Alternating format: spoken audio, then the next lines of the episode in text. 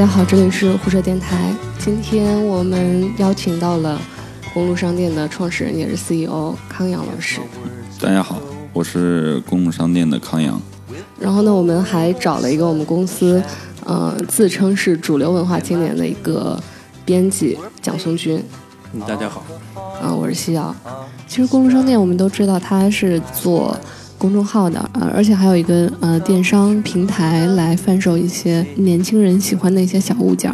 今天之所以跟康康老师坐在这儿，是因为公路商店第一次在线下开了一间酒吧，就在三里屯。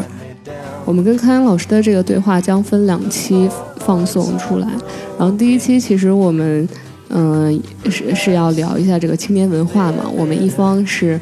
代表着所谓的亚文化群体的康阳老师，另一方呢是所谓的主流文化青年蒋松军，他们在看待一些事物上可能会有一些不同，我们来聊一下。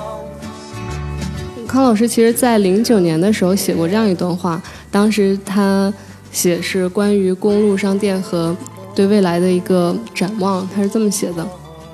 他说：“关于此事，我想那些和我一起吃过饭的人必能有所体会。我的言行狂妄而不失优雅，性感而绝不退缩。虽然偶尔发骚的时候会有一点杀伤力，但不容否认的是，我的奋斗史具有解放肉体和灵魂的功效。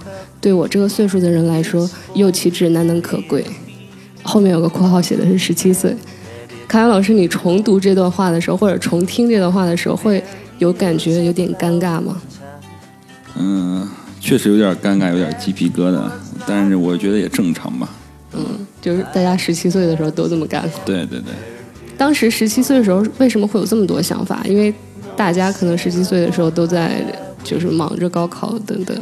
其实我有记忆以来，可能是我二十多岁以后的事情。OK。嗯，可能十七岁那会儿还在寻找自己想要什么东西吧。那蒋孙军，你你那个年纪的时候大概在干嘛？你有想过以后要做什么吗？或者想清楚自己是谁了吗？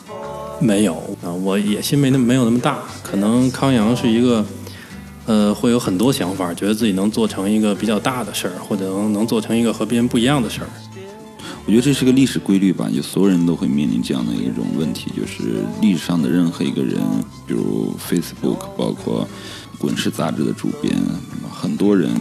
在年轻的时候，好像从来没有觉得我这个事儿是为什么，或者说他也想不清楚为什么，他只是想玩儿，然后从来不会说，可能只有等你成那种特别牛逼的大人物的时候，那时候你才会觉得我我操，我要拯救国家，我要我要为了很多很多所谓的什么理想，对吧？就是刚开始每个人做第一件事情的时候，或者说当他创造了某种东西的时候，他都是基于只是自己想玩，或者说。有一种某种意义上表达，哪怕是表达迷茫的方式，这只是一种方式而已。在早期对我来讲，刚开始的时候，我看过康康老师的一些呃采访资料，就发现您好像对上个世纪五六十年代的美国嬉皮文化很感兴趣，也可以这么说吗？因为 我觉得我的家庭，包括我的教育。家境，我觉得那个时候相对来讲，嗯，宽松一点，嗯，让我有能力去寻找一些自己想要的事情，或者去尝试一些我自己内心真正想做的事情。那这个状态，我觉得可能跟跟所谓大家觉得美国五六年代那种东西是那种精神是契合的。我觉得每一个年轻人都应该这样去做。只是每个国家、每个社会有不同的环境，所以可能有的时候，它在夹缝当中出来是不一样的产物。呃，那我觉得这个让我始终感觉有点别扭，因为呃，一个是这个的土壤在中国是是没有的。我 no no no，你知道垮掉一代的鼻祖是谁吗？嗯，寒山子。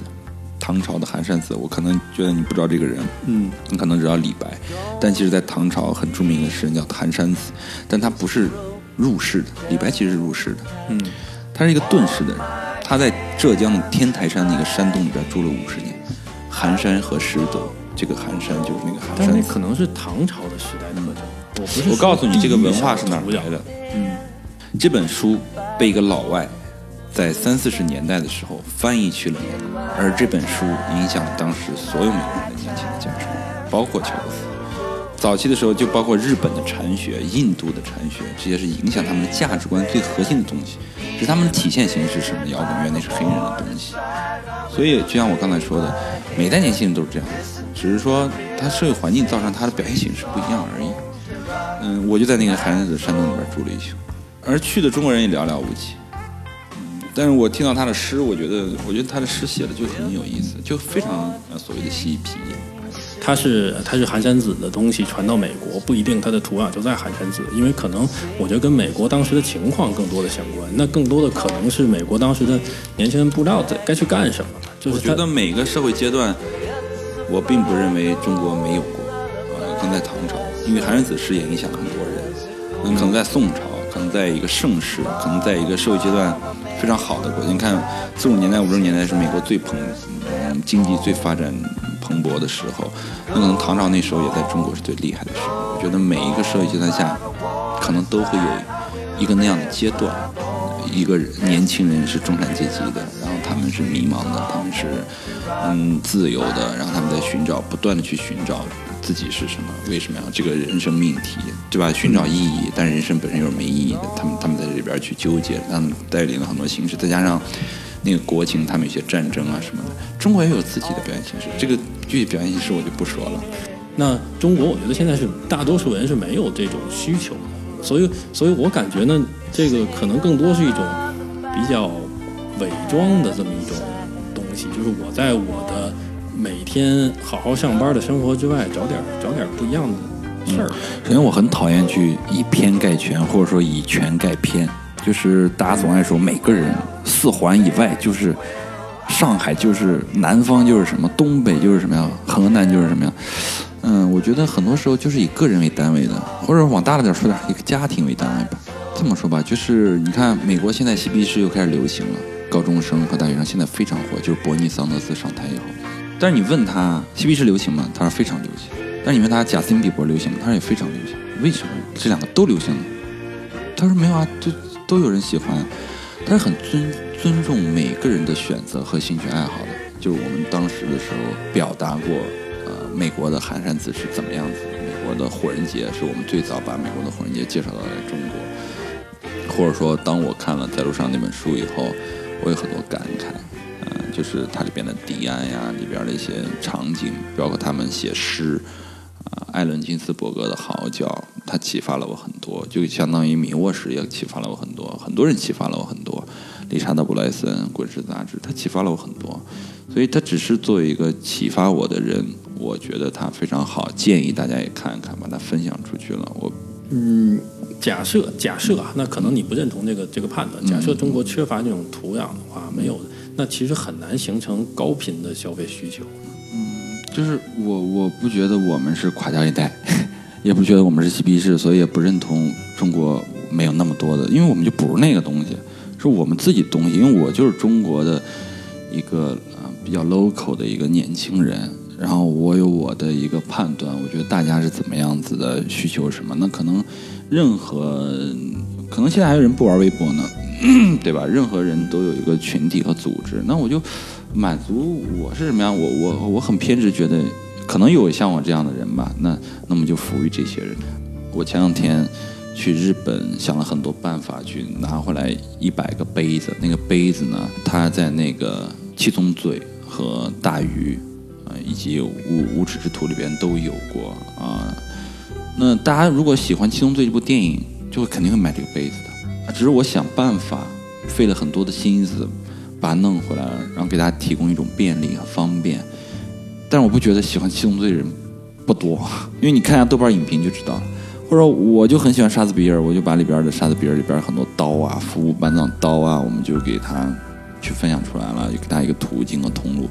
但是我不觉得沙子喜欢沙子比尔的没有人，或者说没有那样的场景，对吧？不是一种可能早期的时候我们做了一些文化的普及。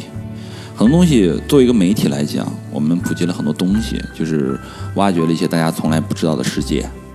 但是我们做电商的维度，是我们提供一种服务，是大家都有这样的需求。比如说，你看了那部电影，你根本不知道《肖申克救赎》在楼顶上那瓶啤酒。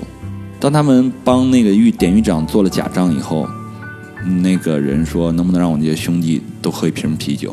那个典狱长说：“你们喝吧。”当他们已经待了十几年那个监狱里边，从来没有喝过啤酒，在他们在房顶上干完一场活以后，光着膀子去喝一瓶啤酒，那种感觉，你在电影里边，它是一个推动故事情节发展的东西。但是你们从来没有关注过那是什么啤酒，我们注意到了，我们把这瓶啤酒分享出来了。然后，并且费尽心机，通过海运、通过空运，从大洋彼岸弄回来了。你可以不是肖申克，你可以没有去过那个监狱，你可以没有去过美国，但是呢，你通过这个，你突然发现那一刻你变成主人公了。你突然发现宿舍里边八个人，只有你一个人看过《肖申克的救赎》，你喜欢他。那个时候，你发现你是你自己。有时候我这个人吧，就是我我特别喜欢把一些边缘的原因说成主要原因，或者说把一些边缘的需求变成主要需求。就比如我们卖那个洗屁股后边那个两个黑黑黑黑色的那个那个那个东西的，我们把它说的很重要啊。其实它很边缘的一个需求，但是如果我们不是不说，你永远不会知道还有专门去洗那个部位的。在德国还专门洗墓碑的，你知道，一个清洁液专门去洗墓碑的。那就是有这样的需求啊，而且我们觉得这很重要，所以我们就把它分享出来了。那至于有多少人买，我们不在乎的。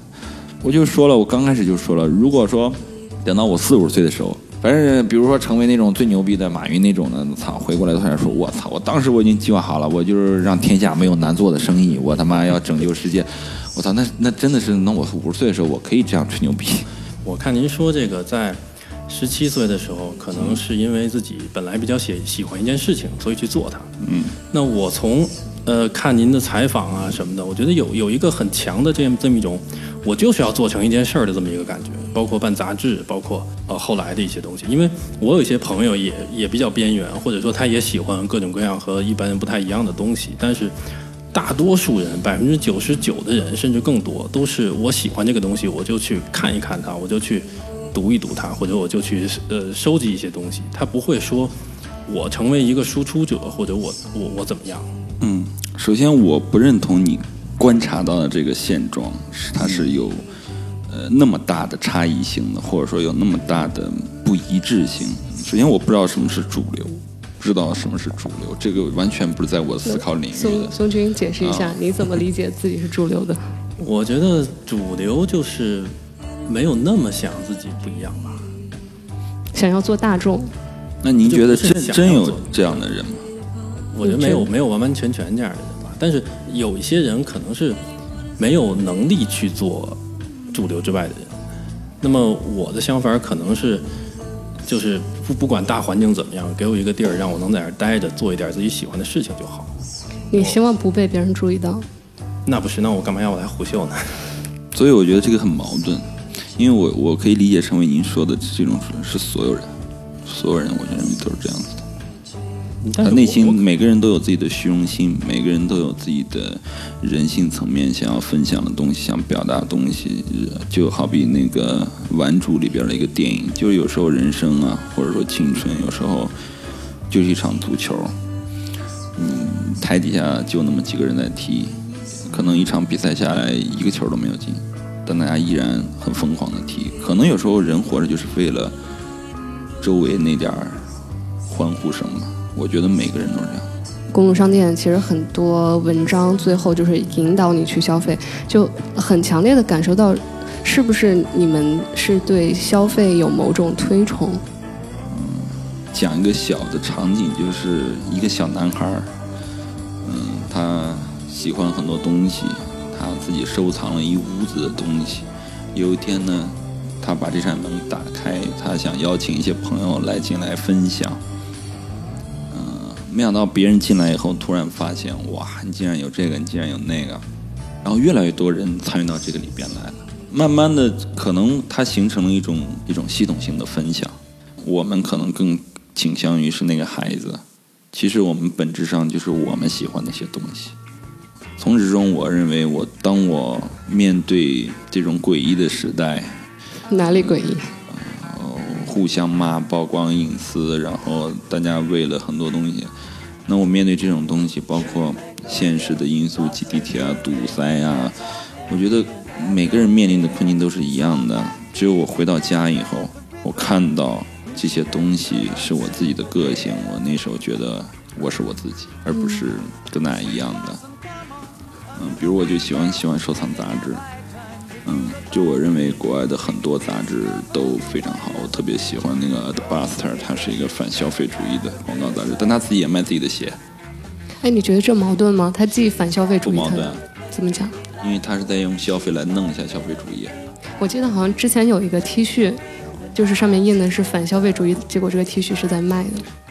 嗯，那我那我再问一个，就是你在买这些收藏品的时候，呃，会有一个计划吗？比如我这个收入的百分之多少用于买这些，然后我今年要攒齐什么什么杂志？有的有，有的没有。比如说我的弹珠机，我就必须要把它尽可能多的收藏，因为我就喜欢这个东西。说到弹珠机，我好像看之前那个你们有写到说，这是二十三万块买下来的。有的比他多，有的比他少。是是你个人买的还是公司会？刚开始是我个人买。后来他当他我觉得当我个人没有那么大能力去做这件事情的时候，我就会动用公司的方式去把它，嗯，故意，因为有时候，嗯，人嘛总会想一些办法让自己的想法得以实现。对，嗯，我其实没有任何收藏癖，所以我个人比较好奇，就是买了这些东西收藏之后会就摆在那儿就开心，还是也要上去玩两下？当然会玩，几乎弹珠里边 play one 都是我打的。对，每天我都会打个半个小时、一个小时左右。就是这种，我是喜欢各种特别好的东西。就这个，这个很难定义啊。比如它做工非常精良，我看着就高兴啊。我其实不用太太太用，比如一个钢笔，或者我都是看它的笔尖儿等等，或者摆在那儿我就高兴啊。但我不知道这弹珠机的点是什么，我也不太了解。对，我可以给你讲一下，弹珠机它在嗯美国三十年代就开始了，嗯，它是第一款机械性的游戏机。它是基于那种电子元器件的方式，感应器的方式。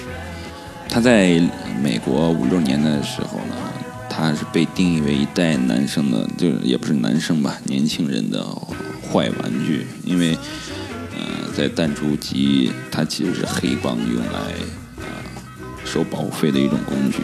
嗯。那 Stern 公司，也就是我们收购了它中国业务这个公司呢，嗯，它的创始人。在美国联邦法律里边亲自做律师，然后让把它合法化了，告诉别人在现场，告诉别人这不是一个赌博的机器，这是一种玩技术的机器，以至于后来它现在变成了美国一种小众的运动和赛赛事，这是它的一个背景。但是为什么当时特别着迷？就是它就是一个酒吧的一个产物和游戏机的产物，跟八 BT 的一些游戏机都会放在一起，嗯。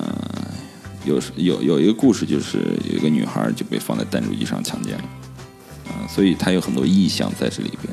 这个游戏机，你如果去我们酒吧看，因为它是很多台摆在一块儿的，它每一台的声音你是其实不怎么能听到它里边的一些元器件跟声音配合的那个效果。这个这个游戏机它开大声和开小声是完全两个不一样的游戏。嗯，然后。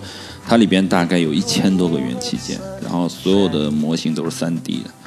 嗯，如果你能去我那边，你就能知道有一台 Kiss 乐队的，它大概只生产了五十台，最后一台在我们那里。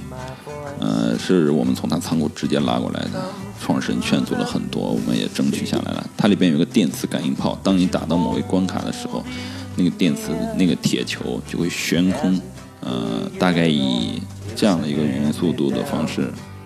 大概能走二十公分，它是一个技术元素的科技，包括里边还有整体的一个震动感，就是你击打某一个弹珠的某一个部位，它就会改变球的路径。然后包括里边还有一些 AR 的东西，嗯，一千个元件，而且它都是家族企业，嗯，是抄袭不了的。这是单珠机本身，那它的设计文化呢，就是。因为这些单珠机其实都是 IP 授权，你像《权力的游戏》《寻走肉》这些美剧是一般不会把自己的 IP 授权给任何一家商业公司的，但他为什么都授权给了单珠机公司？因为那些编剧、导演在小时候都在他身边花了很长的时间，他们觉得是他们的荣幸，而不是弹珠机的荣幸。嗯，如果你看一个新闻，比尔盖茨的一条微博发了一个视频，就是他跟巴菲特唯一参与的一个纪录片，那个纪录片的标题就叫《沃伦·巴菲特说弹珠机是他人生中投资最好的最好的一笔投资》，就专门去说弹珠机，而且他们去纽旧金山的弹珠机博物馆去两个人一块玩的两把弹珠机。为什么说弹珠机是巴菲特最好的一笔投资呢？因为在他小的时候，他用二十五美元买了一台弹珠机，但他卖了很多钱，而这个溢价在他有史以来是最高的溢价。自那以后，他所有的投资，包括投资可口可乐，都没有超过弹珠机的溢价。嗯，所以这些文化点和趣味点呢，嗯，构成了弹珠机的一个背景。而对我个人来讲，我本身比较喜欢摇滚乐。所以，比如里边的一些 IP，比如 Metallic，比如 Star War，比如 Kiss，比如 AC/DC，而且它没有多少了。你还蛮大方的，就是这么难搞到的东西，还愿意放在酒吧里面给别人。因为它是一个在收藏行业，这些东西都是资产，并不是一种消费。其实它会越来越升值。就可能有的人会买房子，有的人会买一个黄金，有的人会买股票。嗯，但是我认为买房子跟买弹珠机没什么本质区别，因为弹珠机也是可以增值的，在某种主流的价值观里边可能。那你有买房吗？没有，我父母有，所以有有好几套，所以我我我我我就不不需要考虑这些事情，那我只需要把这种投入到。喜欢的里面就行。嗯，我看最近您发了一篇文章，里面说你还蛮喜欢监狱文化的。这个监狱文化是指什么？我很喜欢那种被一个人被压抑，或者说逃离出真实就现实世界以后，进入一个呃虚拟世界，或者说不不不现实的世界，然后他的一些改变，或者他的一些做出来一些人性。最真实的东西，可能有时候我觉得监狱才是一个社会，我觉得社会才是一个监狱。反正我有时候觉得监狱很美好，就是你什么都不需要干，然后很机械，或者说，嗯，反而监狱的人可能更更尊重，有可能，因为有时候就像那个监狱里边说的，他他就是一个纽约戴眼镜的知识分子，然后他一点也不需要刻意的去讨好谁，嗯。然后那狱友还很尊敬他，嗯，所以所以我觉得那个感觉挺好的。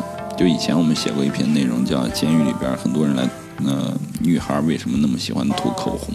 有一个人就是他觉得，为什么监狱里不需要涂口红呢？那为什么出了监狱你需要涂涂口红呢？因为我前年去意大利一个监狱里边，一个教授，他就是他的教授导师的导师。就已经在这儿去讲解这个电影监狱的博物馆了。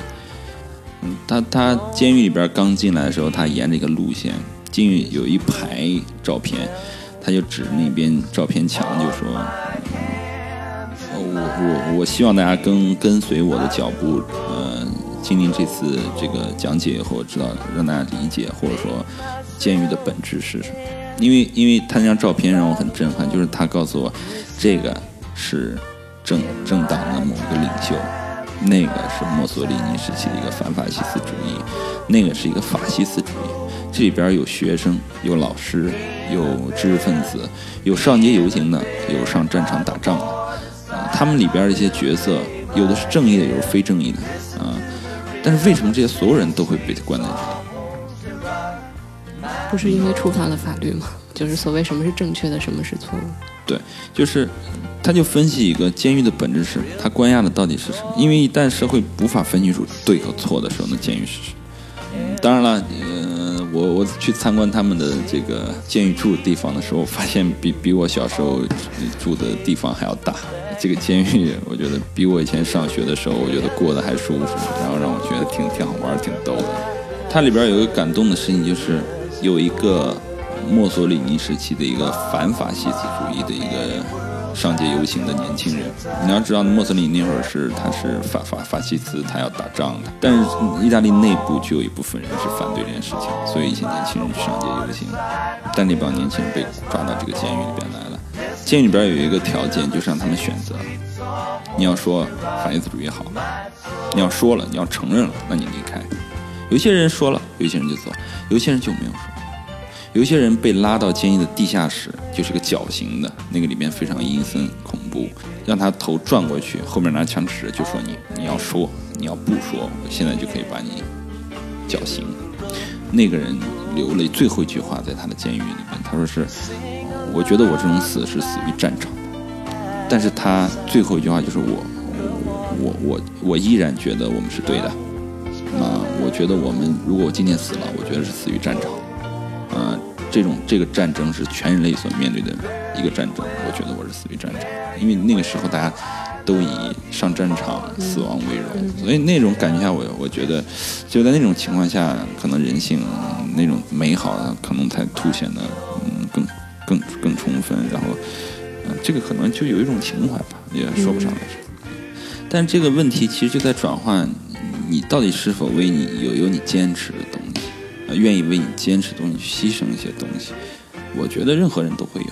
创业的这些年，有没有说自己想干的事情和自己正在干的事情有比较大的矛盾，然后有这种牺牲之类的东西？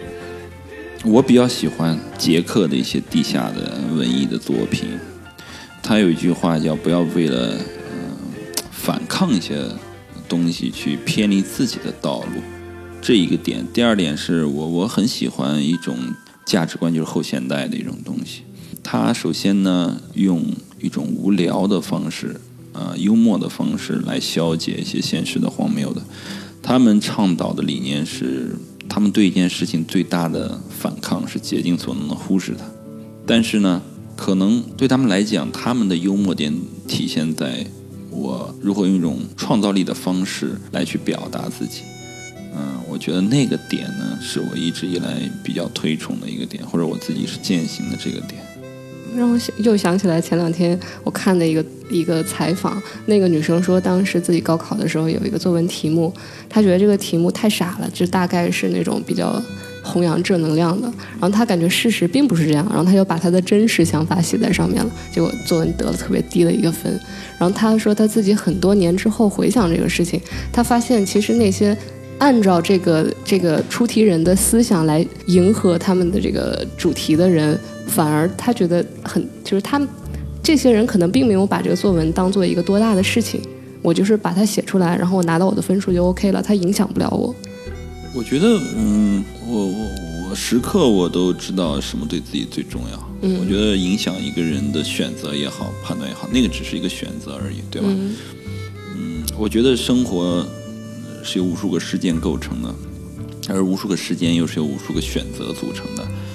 那有时候选择的对象，其实有时候就是一个盒子，那个盒子上面表面有一个花纹，它会吸引你去选择。就像我刚才说，有时候这个盒子打开以后，你发现什么都没有，但是有时候发现它就是你想要的。那其实，那我们做选择的时候去依靠什么呢？其实每个人都在相信自己。所以无论你怎么选，就拿高考作文题练，就是你怎么选都行。有的人写了一个真实的，他打了零分；有的人也有打了满分的，嗯，对吧？我我以前也看过，因为我也受过这种教育嘛，我也经历过这样的事情。那不一定一件事情这么选就一定怎么样，关键我觉得还是要相信你自己。你觉得什么事情对你最重要，你就认真的去做。我觉得认真是可以，呃，是是一个很重要的。规律并不是选择，就是怎么选就按照你内心最重要的选。那你选了，你就认真的把它完成或者做这件事情。换一个场景，就是你有想过自己去流浪吗？你向往流浪的生活吗？我在大学的时候，我想去哪儿，我就去高速路上搭车就走了。嗯嗯，我做过这些很多好玩的事儿。有时候，嗯，以前大学的同学他们周五就去拍火车了，就是爬在一个山坡上。等一辆绿皮火车，某个型号的，有时候一等等一天，嗯，我觉得那样子就很好玩。我也跟他们经历过一些这种东西，而且我现在依然做这件事情。我自己成立了一个帆船的帆船的公司，嗯，其实就是我平常想去休息一下的时候，我就去了呀。比如我们这次去泰国，前两天不是翻船了吗？就是死了很多人，我深有体会。呃，就在前不久，三个月前，我就经历过这样一次同样的海域。同样的安达曼海，那天晚上大雨，然后我们在船舱里待着，住在海上，在晚上的时候抛了锚以后，狂风大浪，你根本看不清楚，你船周围一米以外你都是黑的，天空中十几条闪电。你见过天空中有十几条闪电吗？就是瞬间就是十几条闪电，两条就已经画成了一幅山水画。然后雷声非常大，就是感觉雷声就在你旁边儿，除了恐惧以外，你什么都感受不到。啊，就是你这个船随时就是它就是在这样晃，你有可能觉得活不过今晚。啊，就是就那样恐惧的有四五个小时。当然，我们有一些专业的技能，就是我们有过一些培训，就是我们会大概的去看看我们的船长会大概看云啊，大概带，就是你在。船舱里边一定不要穿救生服，不然要船一翻你会被顶起来。救生的衣服一定要在甲板上才能穿。但是你在那种情况下，人不可能那么理性，所以我觉得你要做这件事情，一定不要为冒险而冒险，你一定要有准备，就是你不能什么都不懂啊，这个冒险流浪好好玩啊，然后我操什么都不懂，那你这个太傻了。我觉得你要做一件事情，你就要认真的去做这件事情。你得你得了解一些这些东西，但了解当时还是很很害怕，很害怕。但是我就想到了《老人与海》嘛，就是来的再猛烈点嘛。我操！其实我们并不是很危险，因为我们在黄昏的时候已经把船停到了离岸边有两百米的，怕已经最接近那个岸边了，因为怕抛锚。但是呢，晚上的时候你真的不知道岸在哪儿，因为你只能看清楚周围一米的可视距离，你就不知道船走了漂了没有。当然有经验的船长他睡着了，嗯，他没有告诉我们这一个。然后第二天大概五六点，太阳、朝霞、风平浪静。但是我又比较同情这次这这个事情，就是泰国可能几百年不会出一次这种事情。但我看新闻说是那个官方已经提示了，那个情况不好，不所以啊，就是一定要讲清楚，泰国只有十月份。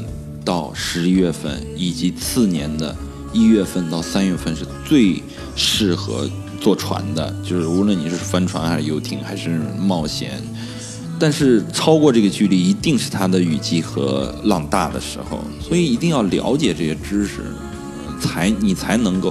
我靠，这个每年泰国一一一月份到三月多少世界各地人去去我去去远航也好还是经过。都没有任何问题，啊，其实这些事情是完全可以避免的，就是因为大家船已经开始晃了，还在船舱里待着，然后船一翻以后，大家都被挤到船舱里面去了，然后一扣，有的人不会游泳，其实不会游泳，你在甲板上把救生救生衣穿上，然后有的人跳船，跳船的人都活下来，好吧，又回到流浪冒险这个事情里面了，对，所以我我我我告诫的就是，我觉得做任何事情都要认真。的准备一下。就像你刚才讲的，不要我觉得，好像我就觉得这个喜欢，我就去，好像就就那个体验一下，好像什么都不懂。就就你喜欢，为什么不自己做呢？为什么不不愿意去扩充你自己的这个知识，扩充你的这方面的研究呢？其实是这样，我更倾向于这样做，并不是说呃孰高孰低的问题，对吧？是我觉得但如今你可以拍个照玩两把，我觉得没关系。但是也有人每天晚上那个老外在我们那儿打一晚上，然后跟我交流。然后那个时候，可能那个老外在幸福村那条街，因为幸福村是北京有钱老外的贫民窟，嗯，那那他可能那时候才会觉得北京和上海的区别是什么？因为北京只有我们，就整个中国是只有我们有这样的东西。那那个时候他就觉得我不去上海是对的，可能。我记得好像工商店有一篇文章，就是说北京和上海的老外的。你你觉得北京和上海对于老外来说有什么不一样？不是老外吧，就是我觉得，嗯，比如有一次我跟几个有钱朋友去吃饭，在一个 temple，就是一个庙改的一个饭店，四个人他妈吃了一万多块钱，那要上厕所，呃，上厕所只能去胡同那个旱厕，然后两个人还呃上厕所还彼此相望。那时候你发现穷人跟富人在某那个厕所里边达成了他妈的一种共识，嗯，那个让我觉得特别有意思。那可能我觉得上海是绝对不会出现这种情况了，不会觉得是一个特别牛逼的被国外各种杂志，然后北京被评为最牛逼的一个前前三的一个西餐厅，然后厕所是胡同里面的厕所。嗯，这个我觉得就是北京的一种特别组合的一个东西，它非常包容。那种包容是体现在大家做事情的维度里边，在意的东西和不在意的东西是有两者非常大的差别的，这个就是区别吧。说不上谁高谁低，但是我觉得这个可能就是嗯很有意思的东西。好，本期节目就聊到这里了，嗯，请大家期待我们下一期更多关于公路商店和康阳的故事。大家再见。